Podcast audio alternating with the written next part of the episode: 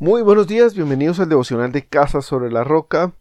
Ya a punto de terminar eh, la serie Porque Dios calla, hoy vamos a hablar es porque no demuestro dependencia a Dios. Mateo 15, 7, 9. Hipócritas, tenía razón Isaías cuando profetizó de ustedes. Este pueblo me honra con labios, pero su corazón está lejos de mí. En vano me adoran, sus enseñanzas no son más que reglas humanas. Y muchas veces nuestro corazón va diferente a lo que va nuestra mente, a lo que va a nuestra boca. Muchas veces en algún momento de nuestra vida hemos dicho algo, pero nuestro corazón está viviendo otra cosa. Y es porque no demostramos esa dependencia de Dios. Decimos en las oraciones, sí, Señor, tú nos amas, Señor, gracias porque eres fiel, gracias porque siempre estaré allí.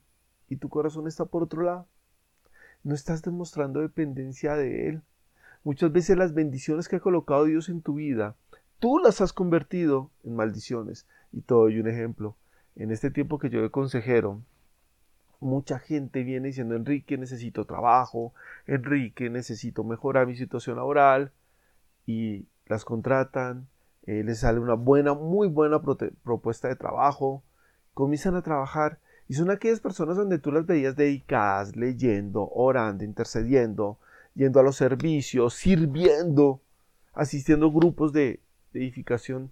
Pero en un momento determinado comenzaron a trabajar y digo, hey, no te he vuelto a ver, hey, no sé de ti. Y vienen y me dicen, no, lo que pasa es que tengo tanto trabajo, tanto, tengo tantos problemas, en la oficina me tiene súper apretado, eh, ya no tengo tanto tiempo libre, eh, Ah, bueno, es que antes estabas preocupado más por Dios y cumplir las cosas, era porque tenías tiempo libre, no porque era tu prioridad. Muchas veces Dios no te da la respuesta, es porque Él no es tu prioridad. Él no es tu prioridad en tu vida. Y tú conviertes las bendiciones que te ha dado Dios en maldiciones, porque no te acercan a Él, sino te han alejado de Él. Pero no fue nadie, fuiste tú el que hizo eso. Así que arregla cuentas si Dios no es la prioridad en tu vida. Padre, damos gracias en este momento por lo que estás haciendo, Dios. Bendice, Señor Jesucristo, todo lo que tú bendices, todo lo que tú haces, Señor.